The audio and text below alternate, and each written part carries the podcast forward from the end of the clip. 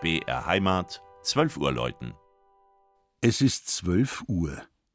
Das Mittagsläuten kommt heute von der katholischen Filialkirche St. Jakobus im oberbayerischen Piesenkamm.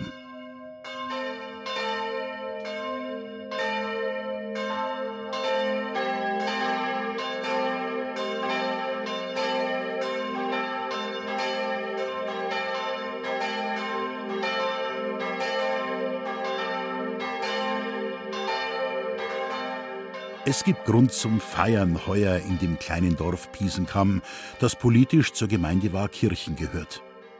Vor 1200 Jahren, 818, taucht der Name zum ersten Mal in einer Freisinger Schenkungsurkunde auf.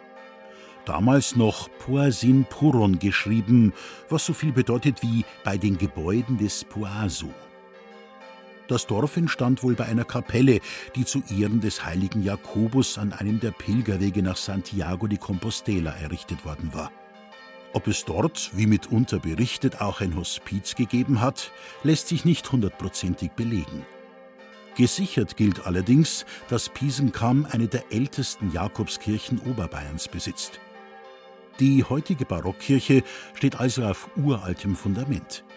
Es gibt noch gotische Spitzbogenfenster, doch die Einrichtung stammt weitgehend aus dem 18. Jahrhundert. Das Deckenfresko zeigt den Kirchenpatron, der auf Knien das Schwert seiner römischen Henker erwartet. Dass die Piesenkammer Kirche ein barockes Gewand trägt, ist übrigens einem gewissen Frater Gallus zu verdanken, der mit den Einnahmen aus seiner Bienenzucht auch dem ehemaligen Wallfahrtskircherl St. Gregor, bekannt als Allgäu-Kapelle, zu seiner barocken Ausstattung verholfen hat. Die Bienen sind in St. Jakobus verewigt. Auf eine Geschichte während des Zweiten Weltkriegs sind die Leute bis heute stolz. Über Nacht waren die schon zur Abholung heruntergeholten Glocken der Allgäu-Kapelle verschwunden. Sie sollten zusammen mit den Glocken der Jakobuskirche eingeschmolzen werden. Nach dem Krieg läuteten sie wieder. Ein Knecht hatte sie heimlich vergraben und somit gerettet. Heute läuten im Turm der Jakobuskirche drei Glocken aus dem Jahr 1954. Das Sterbeglöckchen von 1596 trägt die Inschrift O Rex Gloriae Veni cum Pace. O König der Herrlichkeit, komme mit Frieden.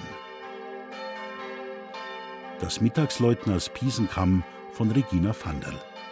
Gelesen hat Christian Jungwirth.